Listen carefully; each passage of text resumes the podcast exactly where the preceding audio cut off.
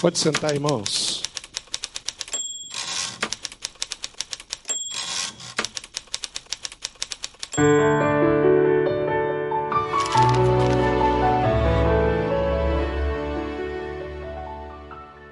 Eu queria que você abrisse a sua Bíblia, o livro de Atos, no capítulo 4. Nós estamos numa série de mensagens no livro de Atos, a cada domingo, tanto aqui, lá na IBB Uberaba, você vai acompanhando e crescendo com um livro tão precioso e tão rico. E o livro de Atos, do capítulo 4, traz algumas novidades para a igreja do Senhor Jesus. Mas eu queria que você entendesse primeiro o que aconteceu. Já foi pregado, você tem essas mensagens ali no canal do YouTube da IBB. E ali começa o movimento dos discípulos do Senhor, a igreja em Jerusalém. O Senhor Jesus agora ele já foi morto, o Senhor Jesus foi crucificado, ele ressuscitou e a igreja está se organizando, ela está se estruturando. Eles estão começando um movimento de contar o que aconteceu ali em Jerusalém com a pessoa do Senhor Jesus. Mas ainda no, cap, no, versículo, no capítulo 1, ali no versículo 8, diz ali: Mas recebereis poder ao descer sobre vós o Espírito Santo e sereis minhas testemunhas, tanto em Jerusalém, como em toda a Judéia, Samaria, até os confins da terra. Atos, a grande comissão ali registrada no livro de Atos, e o capítulo 1 vai, nós entramos no capítulo 2. Capítulo 2 foi um, um capítulo intenso, porque ali acontece o derramamento do Espírito, a promessa é cumprida. No capítulo 2 é o registro dessa promessa conversões em massa, um movimento ali, uma experiência sobrenatural muito forte. Aí entramos no capítulo 3, e aí oficialmente um discípulo vai curar em nome do Senhor Jesus a cura de um paralítico. Hoje pela manhã nós ouvimos essa mensagem, está lá no YouTube, você pode assistir, pode ouvir. Essa mensagem foi pregada hoje pela manhã, a cura do homem, do paralítico na porta do templo, por Pedro e João. E aí nós entramos agora no capítulo 4. E no capítulo 4 é o desdobramento do que aconteceu no capítulo 3. Sem o capítulo 3, o capítulo 4 a gente não entenderia nada. Mas o capítulo 4 é o desdobramento na vida dos discípulos em função do milagre que aconteceu no capítulo 3. Então, esse capítulo é tremendamente importante. Queridos, o Pedro e João foram os primeiros cristãos. Os dois foram os primeiros cristãos oficialmente a ser preso. Eles estão abrindo uma porta em que milhares e milhares de cristãos daí para frente iriam provar, iriam conhecer.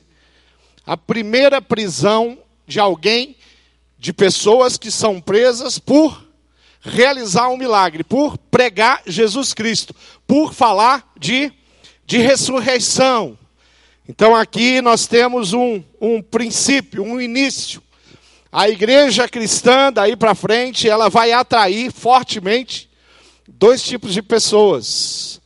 Um tipo de pessoa que a igreja do Senhor Jesus, espalhada pela face da terra, tem atraído são os pecadores. Você foi atraído pela igreja.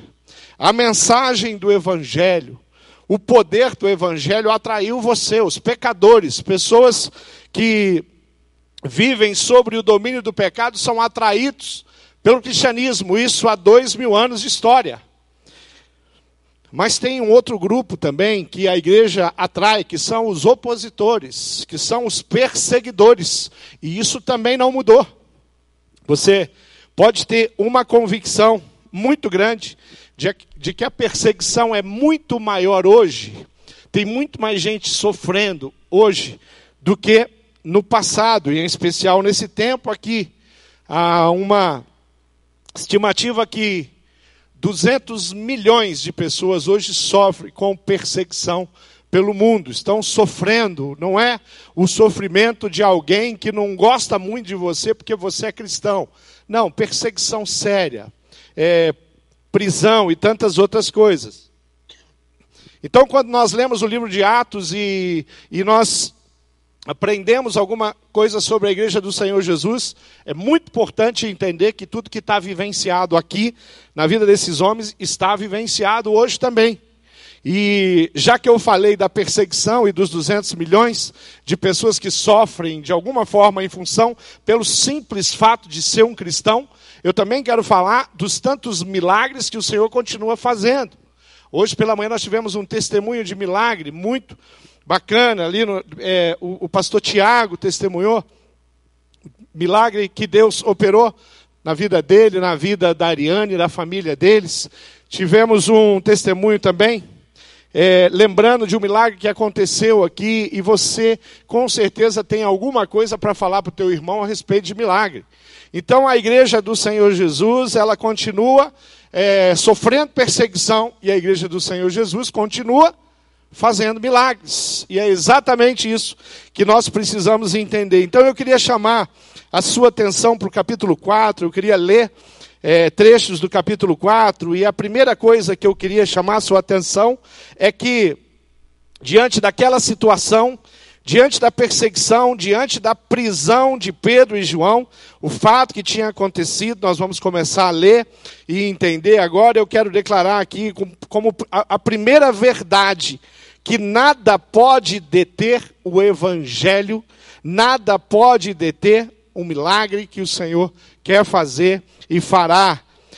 Esse texto é um mergulho na coragem e na ousadia de discípulos do Senhor Jesus, de apóstolos que estavam ali pregando o Evangelho. Atos 4, a partir do versículo 1 diz: Enquanto Pedro e João falavam ao povo, chegaram os sacerdotes, o capitão da guarda do templo e também os saduceus. Eles estavam muito perturbados porque porque os apóstolos estavam ensinando o povo e proclamando em Jesus a ressurreição dos mortos. Agarraram Pedro e João e, como já estava anoitecendo, os colocaram na prisão até o dia seguinte. Mas muitos dos que tinham ouvido a mensagem creram. Chegando o número dos homens que creram, perto de cinco mil. No dia seguinte, as autoridades os líderes religiosos, os mestres da lei, reuniram-se em Jerusalém. Estavam ali Anás, o sumo sacerdote, bem como Caifás, João, Alexandre e todos os que eram da família do sumo sacerdote. Aqueles discípulos estavam tão convictos tão convictos e tão decididos de ir à frente, contando o que tinha acontecido, que parece que nada vai deter aqueles homens. Bom, Pedro e João havia curado aquele paralítico.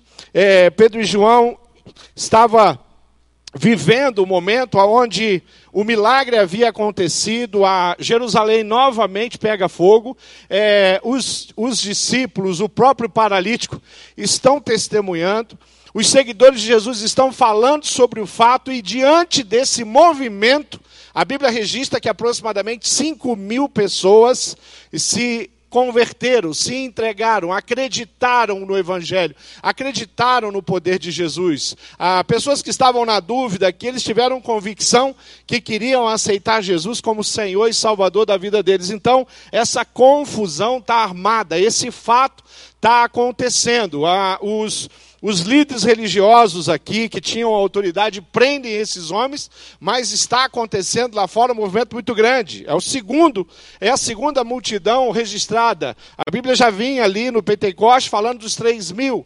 Agora, a Bíblia já está falando de 5 mil pessoas. Soma isso aí e esse número nunca vai fechar, porque é um número que, que está o tempo inteiro, tá, cristãos estão sendo alcançados e esse é o movimento. A cidade de Jerusalém está ah, com esse movimento acontecendo e a gente precisa entender isso tudo. Repara que esses homens aqui, eles estão ali, eles são presos e eles não estão muito preocupados com a sua própria defesa, eles estão preocupados em proclamar Jesus, eles estão preocupados em se defender, eles estão preocupados em contar tudo que está acontecendo, eles estão preocupados, eles estão envolvidos, eles estão é, embebecidos no, no, no, Espírito Santo de Deus, no poder do Espírito Santo de Deus, e algo está acontecendo. Mas os perseguidores estão lá, eles estão firmes, eles também estão em polvorosa, eles também não sabem exatamente o que fazer. É, quando nós pensamos na igreja do Senhor Jesus, quando nós pensamos na história do povo de Deus, nós entendemos uma coisa: sempre a perseguição houve, eu já falei isso, mas o que acontece é que no início da igreja, a grande perseguição dos cristãos vem dos judeus. E esses homens que estão acusando, esses homens que colocaram Pedro e João na cadeia, são judeus. São, eles fazem parte do sinédrio. Segundo movimento de perseguição vai vir, a coisa vai crescer, vai tomar uma proporção maior. O Império Romano vai para cima. Mais uma vez, desses cristãos, como tinha ido para cima de Jesus, os judeus já haviam colocado Jesus, é, prendido Jesus para matá-los, os judeus já haviam mentido a respeito de Jesus, os judeus já haviam comprado Judas com as moedas de, de as 30 moedas para matar Jesus, isso está acontecendo, a perseguição. E nos tempos modernos, o cristianismo também sofre perseguição. Um movimento forte que perseguiu os cristãos nos, nos últimos tempos foi o comunismo. Em vários países comunistas, os cristãos perseguidos. Então, perseguição vai acontecer e todos esses sistemas juntos mataram o equivalente a centenas de milhões de cristãos em função do evangelho. E essas centenas de cristãos, de, de, de, de milhões de, de, evangélicos que morreram, de servos de Deus que morreram, tem na figura dos discípulos e dos, dos, dos, apóstolos o exemplo, e parece que o exemplo funciona, e isso vai acontecendo e acontecendo e acontecendo. Nesse episódio, nós vamos entender que os discípulos, eles ficaram firmes no propósito deles. Sabe por quê? Porque eles tinham a amizade a consolidada com Cristo. Se tem uma coisa que pode complicar muito a vida da gente é a amizade com o mundo. Se tem uma coisa que pode levar a igreja a não sofrer perseguição é a amizade com o mundo. Se tem algo que pode levar um cristão a não ser perseguido, aonde ele trabalha, na família dele, no, no, no, país dele, no estado dele, na cidade de Curitiba, de Colombo, de São José dos Pinhais, de Almirante Tamandaré, sabe o que é? É amizade com o mundo. Quando nós temos amizade com o mundo, nós não sofremos perseguição. Quando nós somos politicamente corretos, nós não sofremos perseguição. Mas quando nós somos politicamente incorretos e defendemos a nossa fé e aquilo que nós cremos e a integridade que Cristo quer de nós, não tem como não sofrer perseguição. Então nós vemos o, a, a igreja muitas vezes sempre sendo atacada, as famílias sempre sendo atacadas. Isso é um fato. E se há na, na sua vida um momento de tranquilidade, se há na sua vida um momento onde, nos últimos tempos, ninguém te incomodou pelo fato de você ser cristão, provavelmente você deve estar muito pianinho com a sua fé. Você não está confrontando ninguém, porque se você confrontar, eles vão se levantar a perseguição vão se levantar. A amizade com o mundo. O secularismo faz de um cristão uma pessoa que está totalmente andando parelhada ali com a sociedade, com o mundo, com a maneira como eles pensam, com a maneira como eles agem. Pedro e João estão indo em direção contrária, eles estão fazendo algo que vai contrário à vontade daqueles líderes, à vontade do mundo, mas vão totalmente em direção à vontade de Cristo, ao coração de Cristo. O que que impede às vezes a gente de anunciar o evangelho com essa autoridade que Pedro e João estão demonstrando aqui? O que que impede a gente de acreditar que Deus pode fazer coisas grandes, miraculosas? Quem impede você de ser um, um, um pregador do evangelho? Será que a sua família tem impedido? Pastor, na minha casa é muito difícil pregar o evangelho. Será que a empresa que você trabalha tem normas que você tem que não pode compartilhar sua fé, mas ela não tem como é, impedir você de viver sua fé. Qualquer empresa pode estabelecer regras. Alguns condomínios estabelecem regras sobre os usos da sua, do, do, do, dos seus ambientes, das suas salas, da, da, sala de festa. Alguém aqui já viu lá na, no, no, no, no condomínio, nas regras do condomínio, que não pode fazer culto naquele lugar? Isso é uma regra.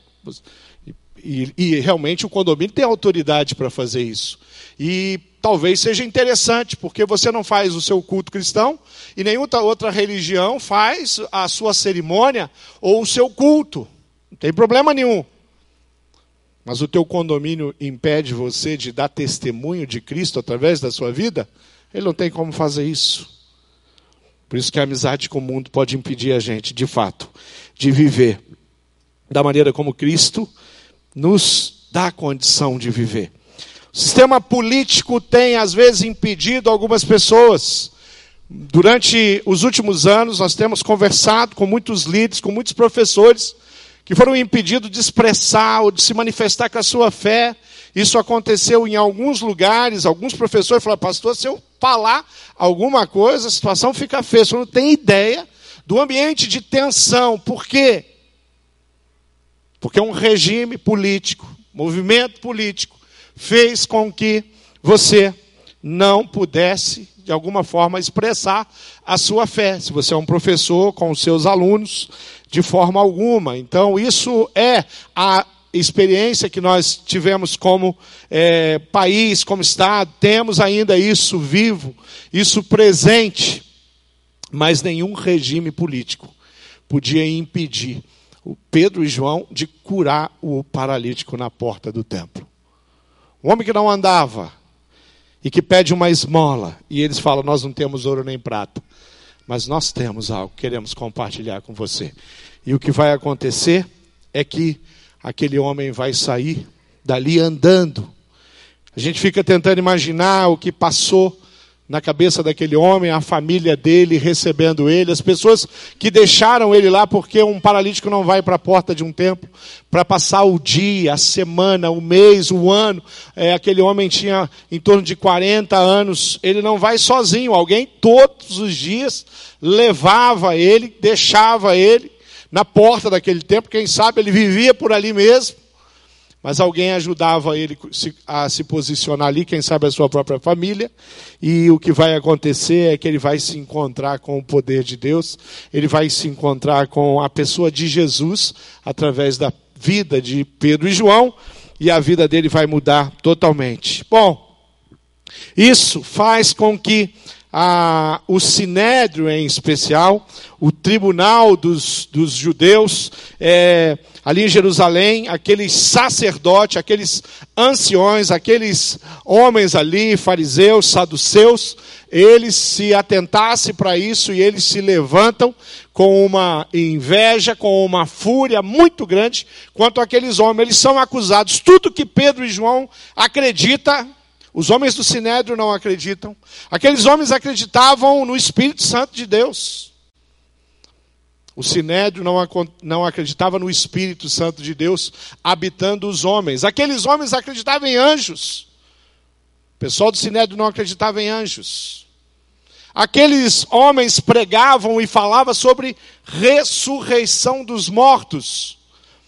O Sinédrio também não acreditava na ressurreição dos mortos. Então, tudo que Pedro e João estavam pregando, o Sinédrio não acreditava. Por isso que com a autoridade que eles tinham, colocaram aqueles homens na cadeia. Pedro e João foram corajosos diante daqueles homens. Mas tem um segredo para isso. O segredo está a partir do versículo 7. Porque o versículo 7 em diante vai dizer o estado espiritual, o coração, a mente de Pedro e João, porque eles estavam cheios dominados pelo Espírito Santo, mergulhados no Espírito Santo de Deus. Diz assim: mandaram trazer Pedro e João diante deles, começaram a interrogá-los: com que poder e em nome de quem vocês fizeram isso? Então Pedro, cheio do Espírito Santo, disse-lhes: autoridades e líderes do povo, visto que hoje somos chamados para prestar contas de um ato de bondade em favor de um aleijado, sendo interrogados acerca de como ele foi curado, saibam os senhores e todo o povo de Israel que por meio do nome de Jesus Cristo, o Nazareno, a quem os senhores crucificaram, mas a quem Deus ressuscitou dos mortos, este homem está ali curado diante dos senhores. Esse Jesus é a pedra que vocês, construtores, rejeitaram e que se tornou uma pedra angular. Não há salvação em nenhum outro, pois debaixo do céu não há nenhum outro nome dado aos homens pela qual devamos ser salvos. Querido, aqui está a razão, aqui está a acusação, e aqui está o inimigo das nossas almas totalmente incomodado. Era um milagre que havia acontecido, e o nome do Senhor Jesus estava na boca do povo. O nome do Senhor Jesus era declarado na boca dos discípulos e dos seguidores. O nome do Senhor Jesus estava ali, na boca de Pedro, na boca de João, diante do sinédrio. E isso, com certeza, traz algo, uma fúria muito grande. Querido, é, observa uma coisa que se Pedro e João tivessem falado que aquele milagre aconteceu e escolhido qualquer um dos deuses estranhos que aquele povo conhecia, os próprios judeus não iam ficar tão preocupados, isso não ia dar nada. Se por um acaso eles falaram, olha, foi uma mulher que virou santa e ela fez esse milagre, eles também não iam se preocupar. Mas a razão preocupante aqui é porque eles estão declarando que foi Jesus. Que Jesus? Aquele que eles crucificaram. E daí? Que não ficou crucificado, não ficou em um sepulcro, mas ele ressurgiu. Aí, isso gera algo realmente muito forte. Nós podemos perceber o quanto, o tamanho da batalha espiritual que está travada aqui. A batalha espiritual, ela, ela ela trata de uma, de, de uma força sobrenatural do inimigo para com os discípulos. A batalha espiritual é algo que acontece conosco. Às vezes, quando entramos em situações lá é, no nosso trabalho, na nossa família, com pessoas que nós queremos levar a Cristo, compartilhamos o amor de Jesus, uma batalha travada. Muitas vezes pessoas começam a olhar para você com desprezo pelo fato de você ser cristão. Por quê? Porque o mundo espiritual está se movendo. E as forças malignas, as hostes, as potestades, sabem que se você ficar muito perto daquela pessoa, essa pessoa vai ser transformada. E ela vai confiar a vida dela ao Senhor Jesus. E ela vai se convencer que Jesus Cristo é o Senhor da vida dela. E ela vai se entregar, e aí Satanás perde essa batalha. Ele perde uma vida. Assim como ele perdeu você, que entregou a sua vida ao Senhor Jesus. Por isso que esses homens eram tão preocupantes, porque a mensagem deles era poderosa, o que eles estavam experimentando era poderoso.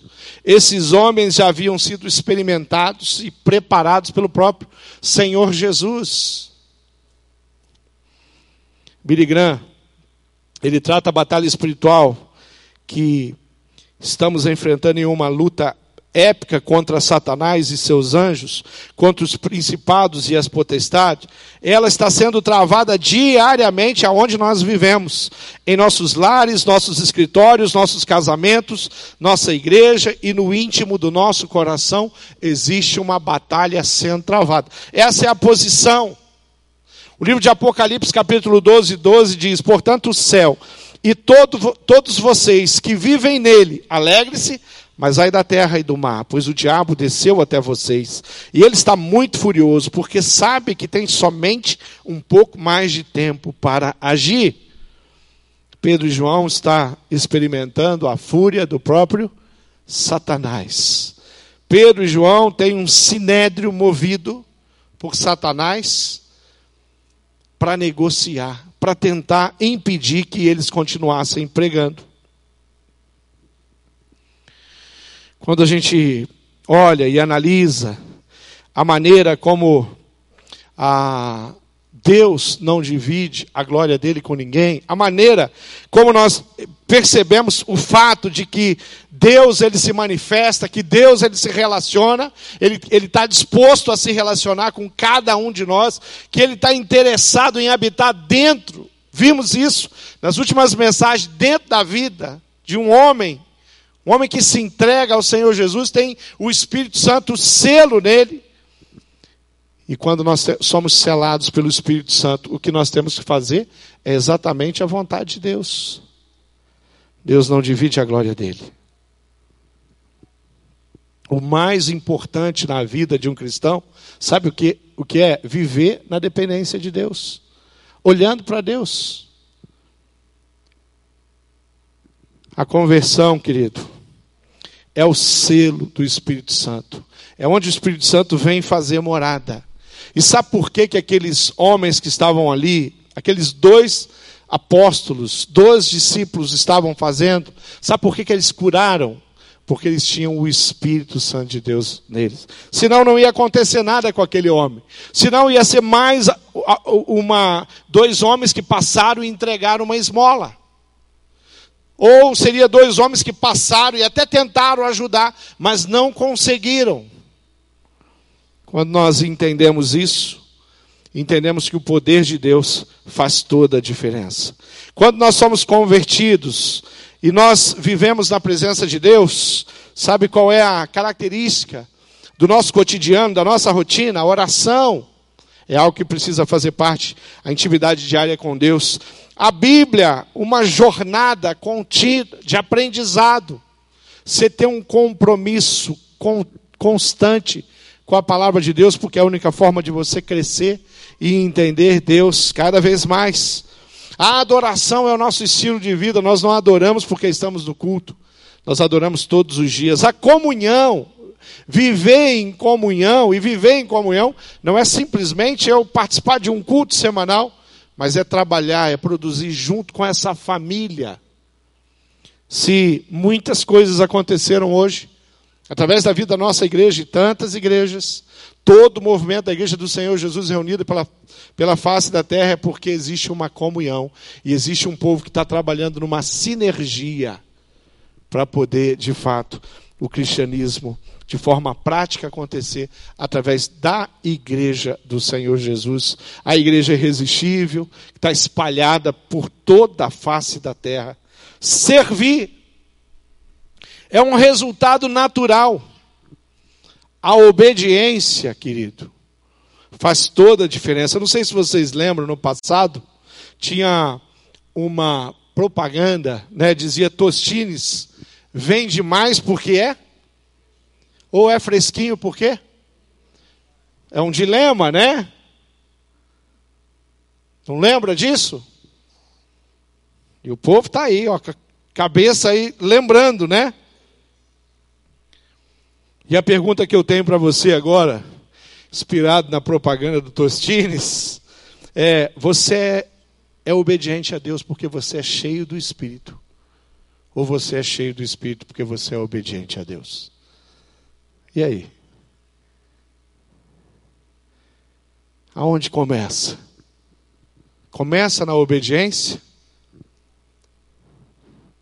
Ou a obediência já é fruto da graça do Senhor Jesus no seu coração e faz você uma pessoa cheia do Espírito. Não tenha dúvida de que a obediência é um fator aqui, chave, na vida de uma pessoa para a prosperidade dela, para que ela se torne cheio do Espírito. A pessoa que tem e é movida pelo Espírito Santo, ela tem uma fé viva. O que, que é então uma fé viva? A fé viva é aquela que tem obras, é aquela que não apenas acredita, mas pratica, vive o que crê, ama o que crê e baseia toda a sua vida no amor a Deus pela fé. Bom, se tem a fé viva, tem a fé o quê? A fé morta. O que é a fé morta? Obviamente é o contrário da fé viva. Não tem obras, não tem coragem de falar com Deus, de viver o que Deus preparou, não consegue amar genuinamente, é falso, é morto. Não acredita 100% de que Deus pode fazer um milagre. Isso é uma fé morta. Não ama, não se preocupa e não se interessa pelas pessoas que estão vivendo longe do Senhor, da verdade e do Evangelho. Fé morta. Qual é a sua fé? A sua fé é viva ou a sua fé é morta? Só tem um jeito de viver a fé viva através da autoridade de Cristo mergulhar na autoridade de Cristo, viver, experimentar uma vida diante da autoridade de Cristo faz toda a diferença. Olha só o que esses dois estão experimentando. Atos, ali no, no, no versículo 13, vendo a coragem de Pedro e de João, e percebendo que eram homens comuns, sem instrução, gente, pescadores, homens simples. O sinédrio era o oposto homens letrados, capazes, mestres, estudiosos, conhecedores, muitos brilhantes. Só faltava uma coisa para eles: o que os pescadores tinham? Jesus. Homens comuns e sem instrução. Ficaram admirados e reconheceram que eles eles haviam estado com Jesus. E como podiam ver ali com eles o homem que fora curado, do lado deles, nada podiam dizer contra eles. Assim ordenaram que se retirassem do sinédrio e começaram a discutir, perguntando: que faremos com esses homens?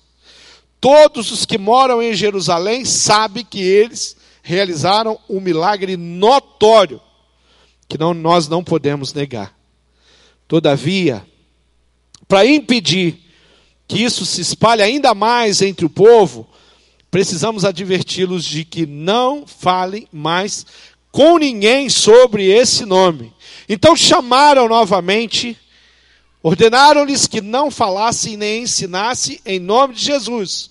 Mas olha o coração de Pedro, olha o coração de João. Pedro e João responderam: Julguem os senhores mesmos, se é justo, aos olhos de Deus, obedecer aos senhores e não a Deus, pois não podemos deixar de falar do que vimos e ouvimos.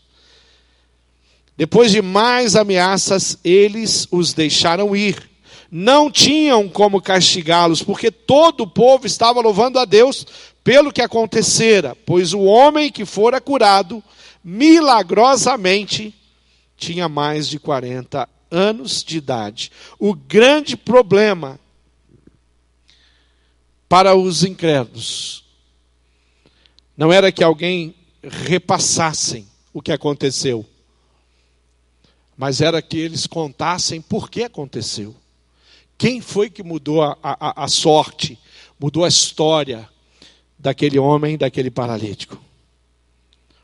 Mas nós encontramos dois homens que não estavam sobre a autoridade do sinédrio, mas sobre a autoridade de Deus. Eles tinham um homem curado ao lado deles, diz o texto. Você consegue ver aí? Ao lado deles estava quem? O homem curado. Eles não tinham aqui algum medo de perder a sua própria vida, de continuar preso. Ele fala: Como, pois, faremos isso? De que forma eu deixo de falar? Será que eu e você temos como deixar de falar? Será que nós temos como deixar de falar das coisas que vimos e ouvimos? Aliás, dá para mudar a pergunta. O que, é que nós vimos e ouvimos? Na sua fé cristã, no seu dia a dia, nas suas experiências com Deus, na sua intimidade, no seu relacionamento, nas conversas, o que Deus tem feito? Talvez você se levante para falar que Jesus cura. E as pessoas perguntam para você, mas cadê os curados? Talvez você se levante para falar assim: eu acredito em milagres, então me mostra um milagre. Quando nós estamos vivendo nesse mergulho no Espírito Santo de Deus, em plena comunhão com Deus. Quando nós vivemos esse cristianismo verdadeiro, vivo, autêntico, nós temos tantos milagres para falar, para acontecer. Às vezes nós encontramos alguém que fala para a gente assim, pastor, eu acho melhor eu me divorciar, eu acho melhor eu me separar, porque o meu marido é muito complicado. A minha esposa, pastor, ela não tem jeito. Mas aqui na igreja do Batista do Bacaxeri, Deus se manifesta tanto nesse lugar, na vida de tantas famílias, que eu falo assim: dá para fazer uma fila de mulheres que não tem jeito nessa igreja e que o casamento foi preservado. Dá para fazer uma outra fila de homens muito complicados, homens violentos, mas que deixaram de ser complicados e violentos Será que nós temos milagres aqui para apresentar? Temos ou não temos? Lá no seu pequeno grupo tem milagre para você contar? Será que eu posso falar para um homem dominado pela droga, dependente químico que chega aqui, fala assim: "Espera aí que eu vou fazer uma outra fila para você". E essa fila é grande. Será que eu posso dizer para um homem que é escravo da bebida, fala aí, pera aí que eu vou dar uma assoviada aqui, vai vir tanta gente aqui para contar para você como eles foram escravos da bebida? Não precisa ser nem na igreja, vamos fazer isso no meu pequeno grupo. Vou chamar no meu pequeno grupo as pessoas que Deus restaurou e tirou das garras. Pedro e João.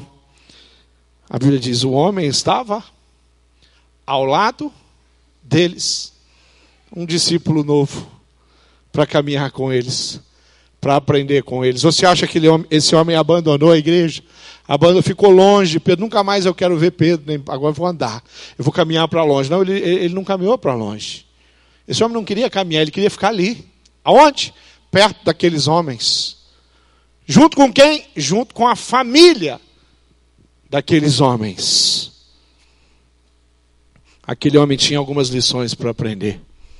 Eu não sei se você se você assistiu o filme Corajosos, tem uma cena no filme Corajosos que eu gosto muito. Já faz alguns anos que eu assisti, mas essa cena ela ela tá na minha memória. E essa cena do filme Corajosos envolve um, um, homem que passa uma luta muito grande, passa um tempo desempregado, mas ele consegue um trabalho. E ele fica muito feliz. Aí, de repente, chega um momento em que ele é chamado pelos seus líderes. Quem lembra dessa cena? Ele é chamado pelos líderes. E ele se apresenta. E ali tem dois homens, líderes, gerentes, e fala: Nós temos uma vaga para supervisão. E nós queríamos ver e estamos pensando em você, na possibilidade de você assumir essa vaga.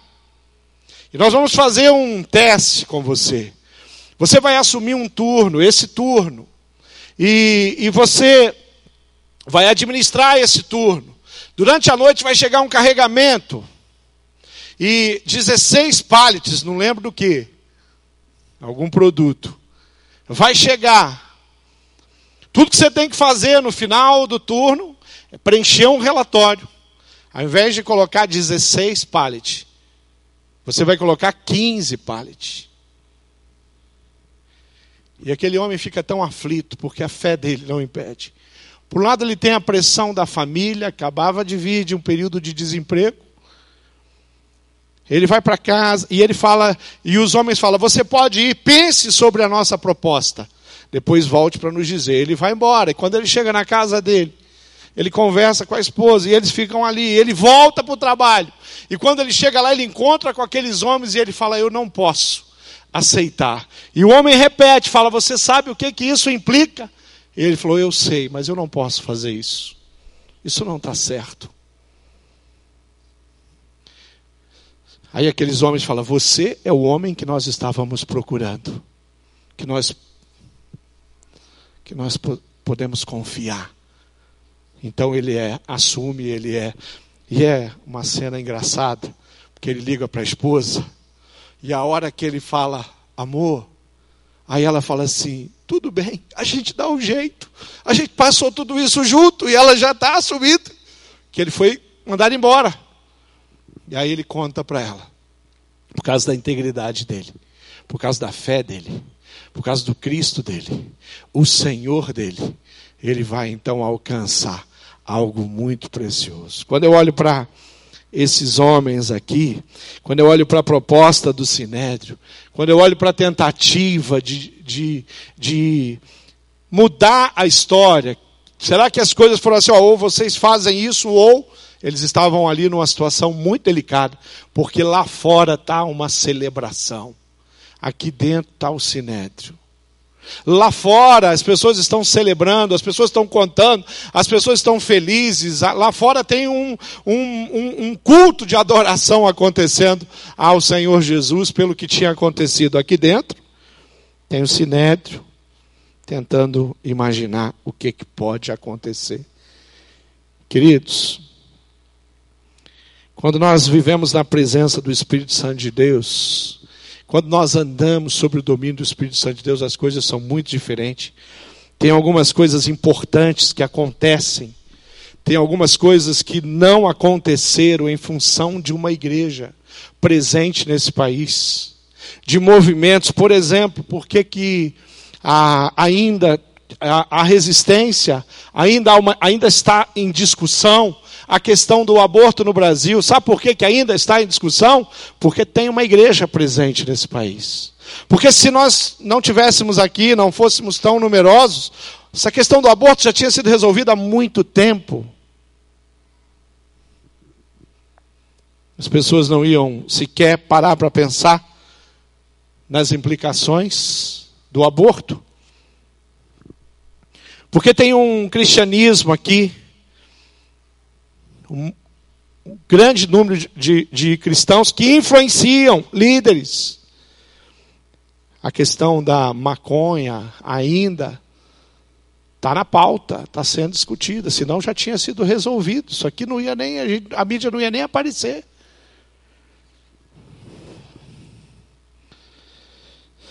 Porque ainda existe um povo que pensa que tem algum interesse em ver a prosperidade de fato das pessoas.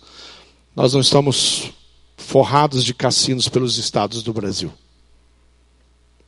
Só que eu tenho uma notícia para você. A pergunta é: nós vamos continuar vivendo um cristianismo sério como igreja para impedir que essas coisas continuem, que essas discussões continuem, ou que daqui a pouco o aborto já está resolvido, liberado, vira até cultura, até os evangélicos daí vão entrar na legalidade do aborto no Brasil?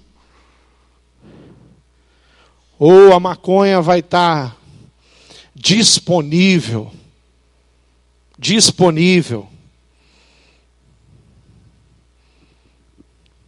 em qualquer lugar para ser vendido? Depois da maconha vem outras drogas e assim vai. Onde não se para para discutir também os problemas que a maconha tem trazido a pressão para os cassinos. E eu estava pensando nessas coisas, falando, a igreja tem segurado isso. A igreja evangélica, não é só a igreja evangélica, não, a igreja católica também tem contribuído.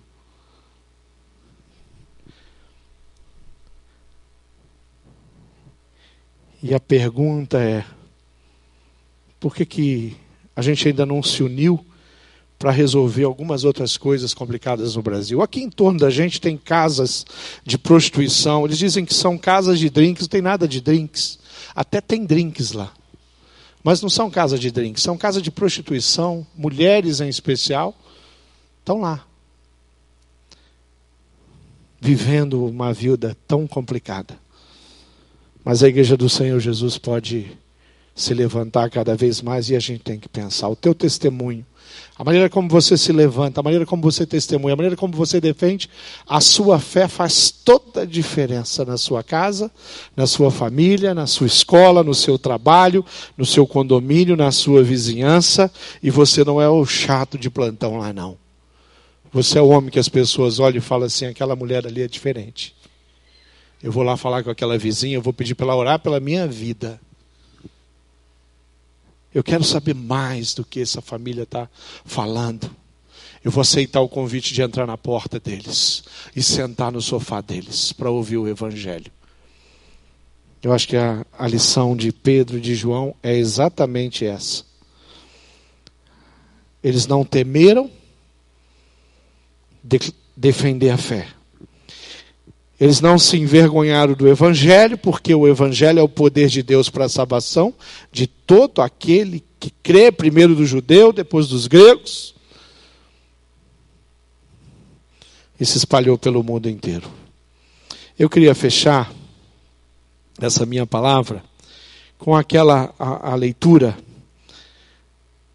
a partir do versículo 23, que diz que quando foram soltos, quando o sinédrio não por opção, resolveu soltar Pedro e João, eles voltaram para os seus, aquela família que eu estava falando, e, e, contaram tudo o que os chefes dos sacerdotes e os líderes religiosos lhes tinham dito, toda proposta indecente.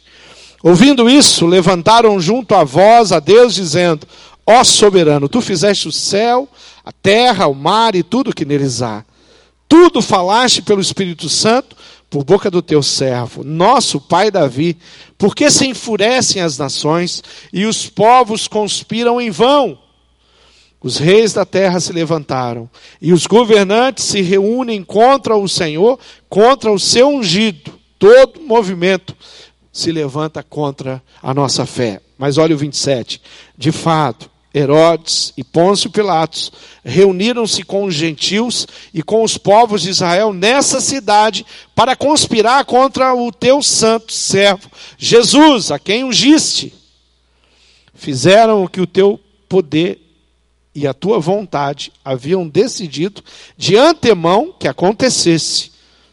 Olha a consciência de soberania e de domínio. Agora, Senhor, considera as ameaças deles e capacita os teus servos para anunciarem a tua palavra corajosamente. Estende a tua mão para curar e realizar sinais e maravilhas por meio do nome do teu santo servo Jesus. Depois de orarem, tremeu o lugar em que estavam reunidos. Todos ficaram cheios do Espírito Santo e anunciavam corajosamente a palavra de Deus. Eu acabei de ler uma oração. Eu acabei de ler uma declaração de uma igreja reunida que está vivenciando tudo que está acontecendo, que está sendo encorajada, que está sendo motivada pelo próprio Deus, através do Espírito Santo de Deus, a pregar o Evangelho. E isso vai mudar toda a história. Poder para falar do amor de Jesus. Atos 1,8 diz que nós receberíamos esse poder. Atos 2,14. Cheio do Espírito Santo, Pedro se levantou para pregar. Atos 6, Estevão prega a palavra, cheio do Espírito, sendo revestido com tamanha capacidade para pregar. Aonde você encontra um pregador trazendo a palavra por trás, tem o poder sobrenatural do Espírito Santo de Deus. Aonde você encontra uma testemunha, por trás da testemunha, tem a ação sobrenatural do Espírito Santo de Deus. Você fica motivado a viver cheio do Espírito Santo, na presença dEle, na dependência dEle. Você fica motivado? Tem uma história muito antiga, muito antiga, que fala de um, de um pastor que um grupo de adolescentes chega para ele e pergunta, aqueles adolescentes motivados por alguma coisa que eles ouviram, por algum ensinamento lá, pastor Welly, da escola bíblica, eles chegam para o pastor e falam, pastor, como que a gente faz para ser cheio do Espírito? Quem sabe eles leram a história de Pedro e João. E o pastor fala assim, eu vou dar uma tarefa para vocês e vocês vão entender. Como que fica cheio do Espírito Santo. E ele pega peneiras. Ele entrega na mão dos adolescentes. Ele falou: vai para o rio. E mantenha essa peneira cheia de água. E aqueles, aquele, alguns adolescentes daquele grupo falam assim: o pastor está maluco. Como é que eu pego uma peneira e encho de água? E ele, eles, alguns desistem, eu é que não vou pagar esse mico, pegar uma peneira e ir para o rio. Metade deles pega a peneira e vai para o rio e ficam lá tentando. E eles vão desistindo, mas um adolescente permanece. E ele está lá. No final do dia, o pastor vai até o rio e encontra o adolescente com a peneira. E ele mergulha aquela peneira e ele tira a peneira. E ele fala para o pastor: Pastor, eu não sei como faz para manter essa peneira cheia d'água. Ele falou: É muito simples.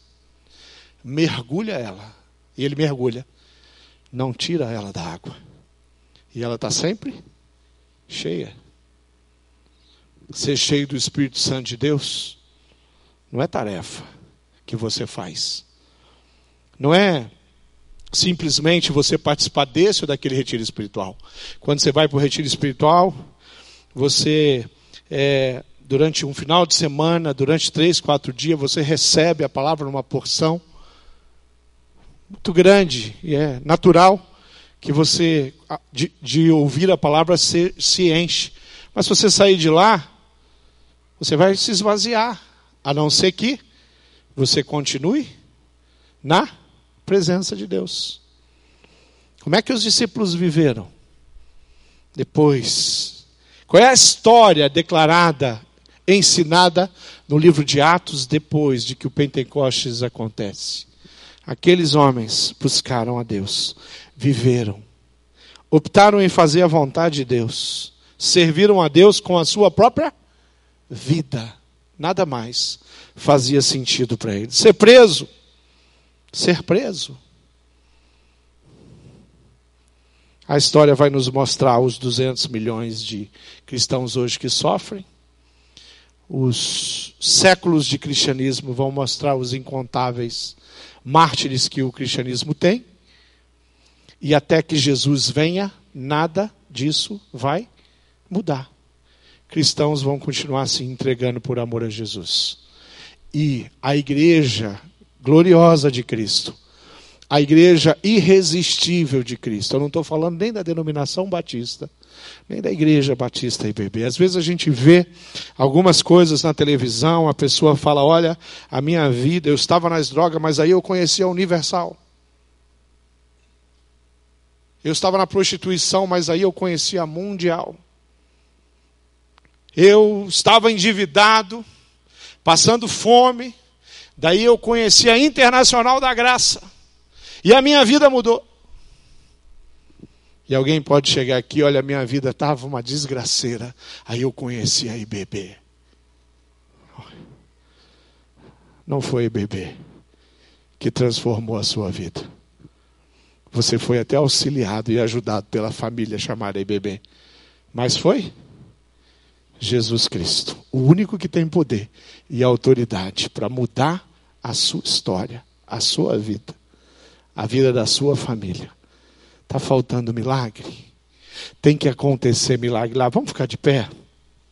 Tem que acontecer milagre na sua casa, na sua vida. Você precisa se encher da presença do Espírito Santo de Deus. Então eu queria terminar esse, essa palavra falando sobre isso. A palavra de Deus em Efésios 5 diz: Não vos embriagueis com vinho, em que há contenda, mas enchei-vos do espírito, falando entre vós em salmos e hinos e cânticos espirituais, cantando e salmodiando ao Senhor no vosso coração, dando sempre graças por tudo a nosso Deus e Pai, em nome do nosso Senhor Jesus Cristo sujeitando-vos uns aos outros no temor de Deus. Enchei-vos do, feche seus olhos, cheios do Espírito Santo de Deus. Você crê em milagre? Diga bem. Fala, eu creio, pastor. Tem, está precisando de milagre lá na sua vida? Será que o Espírito Santo pode usar você como instrumento para promover milagre na vida de alguém que você ama tanto e que a vida está tão travada? Será que pode acontecer um milagre na vida de alguém que está lutando, lutando, lutando com uma enfermidade? Será que você pode? Não sei se a Patrícia está aí, ela, ela falou comigo essa semana, lá da, do, do PGM do Cláudio da Maristela. A Patrícia estava falando sobre o que Deus está fazendo e fez com a enfermidade dela, mas está daqui na minha frente, não sei falar da Patrícia também, né? Porque nós oramos pela Patrícia. Eu falei, Patrícia, seu nome estava lá, na oração matinal. O ano de 2018, nós oramos pela sua vida. Pequeno grupo, orando pela vida dela. Os líderes dela estão aqui, orando pela vida dela. Milagre. Será que tem alguém doente? E você já perdeu a sua ousadia e coragem de estender as mãos e falar: Olha, Senhor, cura essa pessoa, restaura. Será que nós não temos milagres o suficiente nessa igreja para você acreditar que vale a pena orar por uma pessoa que precisa de um milagre? Será que a sua vida profissional, o seu casamento que precisa de um milagre? Será que esse esse Deus, esse Senhor que nós não não cansamos de ouvir e de ver aquilo que ele faz? Você acredita nisso mesmo? Eu quero te convidar a viver na plenitude do Espírito Santo de Deus. A mudar o rumo, achar o caminho da obediência e o caminho da alegria, o caminho do contentamento, o caminho da retidão, da gratidão, o caminho da santidade. O que, que precisa abandonar? Eu queria convidar você para vir aqui na frente, falar, pastor. Eu quero ser usado, eu preciso ser usado. Vem aqui e fala assim: eu preciso ser usado na minha casa, na minha família. Tem pessoas que precisam de mim. Os meus filhos precisam que eu apresente para eles uma fé diferente. Vem para cá agora. Onde você está? Saia da onde você está e vem aqui. E se posicione, se coloque aqui e fala assim: Eu quero vivenciar, experimentar. Você está dizendo, eu creio o meu Deus não é brincadeira. Onde você está, sai daí e vem aqui. E fala assim: Eu quero mais. Eu quero declarar Cristo. Eu vou orar mais para que as pessoas sejam curadas. Eu vou me conformar menos com a enfermidade. Eu vou me conformar menos com relacionamentos quebrados. Eu vou me conformar menos com relacionamentos medíocres na minha casa, na minha família, com as pessoas que eu amo, no meu pequeno grupo. Eu não vou aceitar que o diabo tenha por tanto tempo aquela pessoa em especial que Deus está colocando no seu coração, então venha para cá. Ele fala assim: Eu quero mais. Eu quero viver na plenitude do Espírito Santo. Eu quero experimentar a dimensão do Evangelho que a palavra de Deus me ensina, me mostra. Onde você está, pode vir. Vai chegando, vamos adorar, vamos cantar. Enquanto isso, você vai orando e vai colocando o seu coração diante de Deus e fala: Olha, Pai. Eu me apresento aqui como um servo que acredita. Eu me apresento como alguém que tem fé.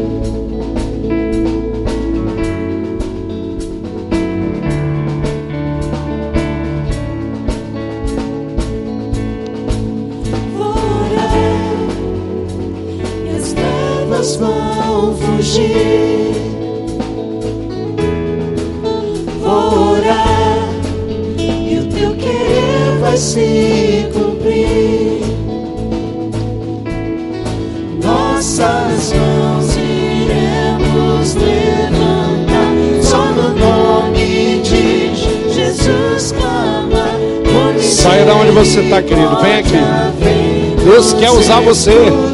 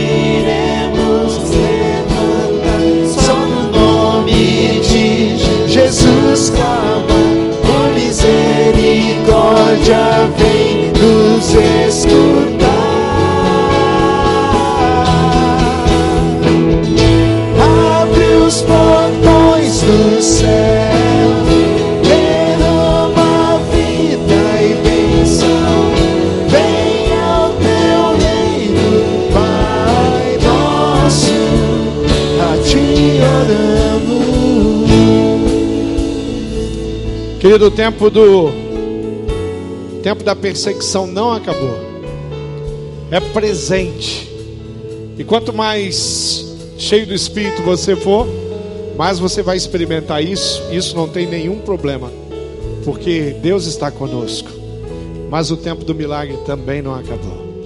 E hoje é tempo de milagre, hoje é tempo de restauração, hoje é tempo de cura, é tempo de acreditar, é tempo de dobrar os joelhos, de interceder, de pagar o preço.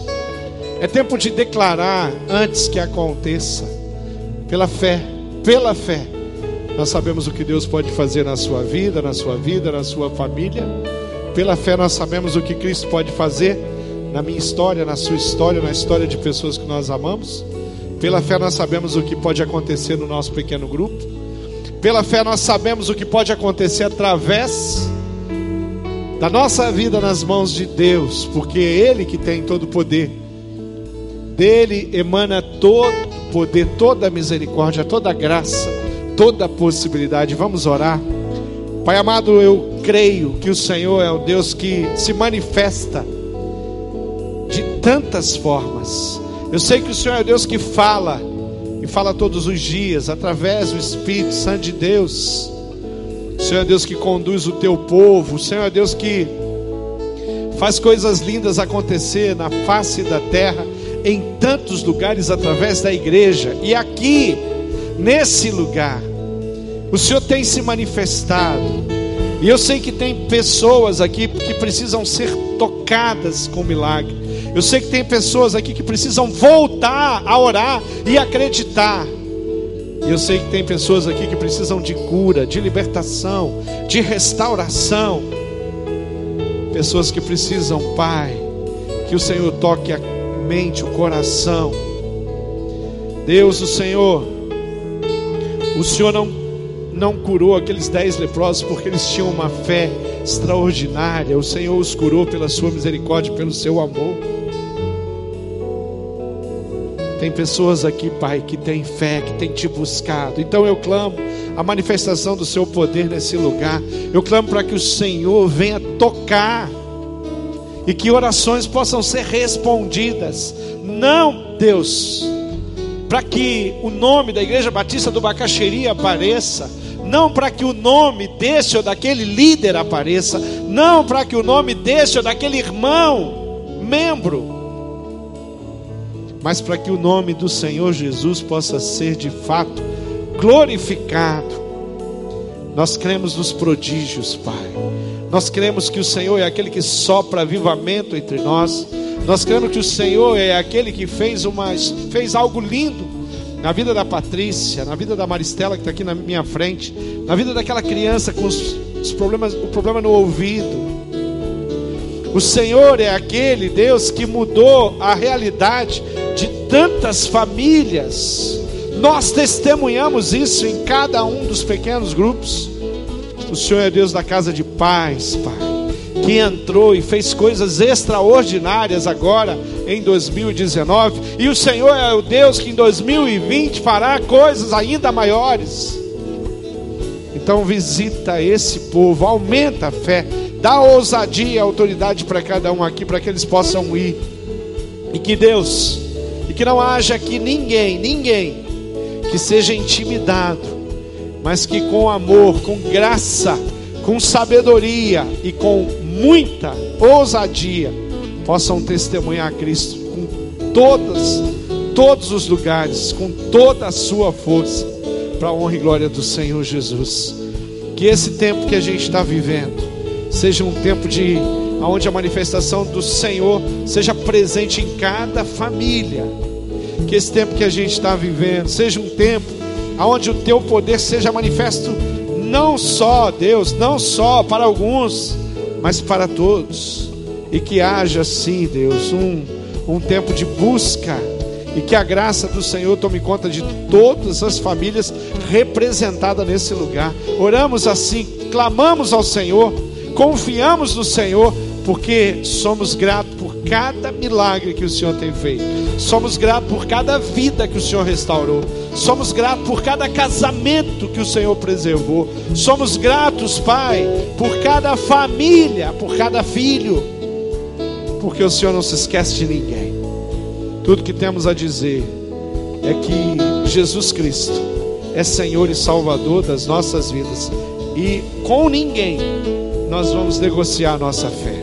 Ninguém vai nos impedir de viver diariamente a tua palavra.